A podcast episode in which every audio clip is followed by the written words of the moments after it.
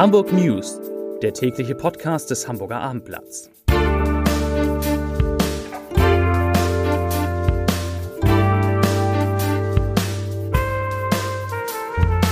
Moin, mein Name ist Lars Heider und heute geht es um die Kosten für den Bau der U5 die, das kann man glaube ich sagen, eindrucksvoll sind. Weitere Themen. Verdi ruft zur Demonstration gegen den Teilverkauf der Hala auf.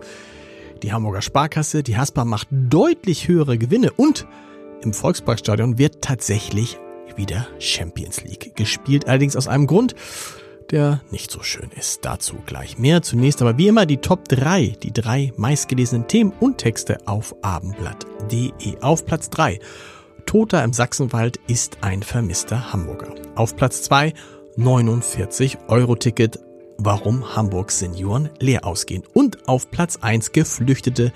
Landkreis Harburg trifft unangenehme Entscheidung. Das waren, das sind die Top 3 auf abendblatt.de. Auf diese Zahlen haben die Hamburgerinnen und Hamburger sehr lange gewartet. Die neue U-Bahn-Linie 5 soll bis zu 16,5 Milliarden Euro kosten. Das gaben Bürgermeister Peter Tschentscher, Finanzsenator Andreas Dressel und Verkehrssenator Agnes Tjax heute im Rathaus bekannt. Sie gehen davon aus, dass der Bund bis zu 75 Prozent der Kosten übernehmen wird. Die neue U5 soll von Bramfeld über den Hauptbahnhof und Stelling bis zu den Arenen am Volkspark fahren. 23 neue Haltestellen sind auf der rund 24 Kilometer langen Strecke geplant.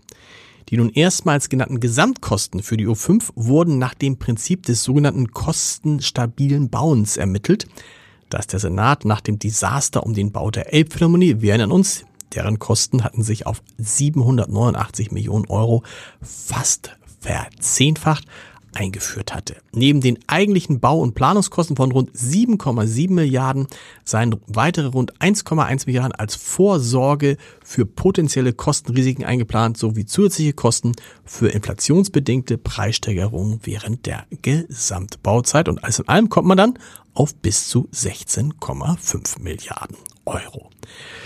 Das ist ein herber Schlag für den Hamburger Metallkonzern Aurubis. Der Schaden, den Kriminelle in diesem Jahr angerichtet haben, ist noch größer als befürchtet. Wir haben ja schon gemeldet, dass da sehr, sehr viele Edelmetalle gestohlen worden sind und dem börsennotierten Unternehmen fehlen Edelmetalle jetzt tatsächlich im Wert von 185 Millionen Euro. Das ist das Ergebnis einer sogenannten Sonderinventur, das Arubis heute bekannt gab. Für die Haspa, für die Hamburger Sparkasse ist dies eine ungewohnte Situation. Erstmals seit langer Zeit hat das Kreditvolumen im ersten Halbjahr 2023 nicht zugenommen, sondern ist gesunken. Insgesamt ist der Bestand der Forderungen an Kunden, sagen wir es einfach, der Darlehen um 0,6 Milliarden auf 37,4 Milliarden Euro zurückgegangen und das liegt vor allem fast ausschließlich an der Abnahme der Wohnungsbaukredite. Weil die Normalisierung des Zinsniveaus zu einem deutlich erhöhten Zinsniveau führte, interessante Formulierung, verbesserte sich der Halbjahresgewinn der Haspa deutlich auf 49 Millionen Euro gegenüber 13 Millionen Euro im Vorjahreszeitraum. Das ist fast eine Vervierfachung. Und damit ist die Haspa auf gutem Weg, das Ziel zu erreichen, das ihr Chef Harald Vogelsang bereits im März genannt hat. Damals hat er gesagt, dass man einen Jahresüberschuss von 100 Millionen Euro in diesem Jahr erreichen kann. Und danach sieht's aus. Es wird kurz vor 21 Uhr sein, wenn heute Abend die Champions League Hymne im tatsächlich Hamburger Volksparkstadion erklingt. Mehr als 45.000 Menschen werden die Partie zwischen Schachter Donetsk und dem FC Porto von den Rängen aus verfolgen. Das Interesse für die drei Gruppenspiele des ukrainischen Meisters ist groß. Ganze 17 Jahre mussten Hamburger Fußballfans darauf warten, ein Champions League Spiel in ihrer Stadt sehen zu können. Neben Porto werden der FC Barcelona und der belgische Meister Royal Antwerpen im Volkspark zu Gast sein. Barcelona am 7. November, Antwerpen am 28. November. Und doch kann es bei den Spielen von Donetsk natürlich nur am Rande um Sportliche gehen, denn wegen des militärischen Konflikts in der Ostukraine trägt der UEFA-Cup-Sieger von 2009 seine Partien seit 2014 nicht mehr in der heimischen Donbass Arena aus. Seit Beginn des russischen Angriffskrieges bestreitet der Club seine Europapokalpartien sogar ganz außerhalb des Landes.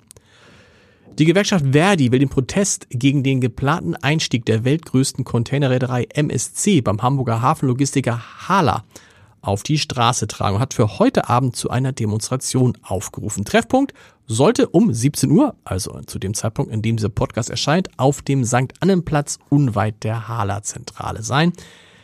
Der Aufruf von Verdi richtet sich nicht nur an Beschäftigte, sondern an alle Bürgerinnen und Bürger, die sich solidarisieren wollten. Verdi hält den geplanten Einstieg bei MSC von MSC bei der Hala für falsch und sagt, als Teil der kritischen Infrastruktur gehöre die Hala in die öffentliche Hand.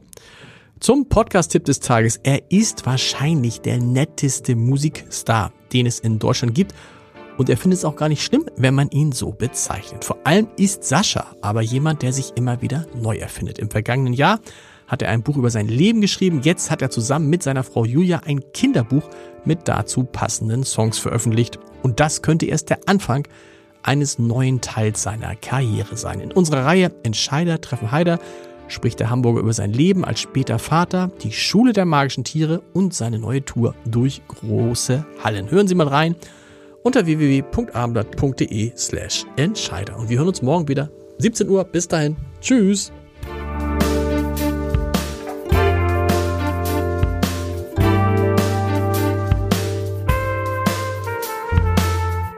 Weitere Podcasts vom Hamburger Abendblatt finden Sie auf abendblatt.de slash podcast.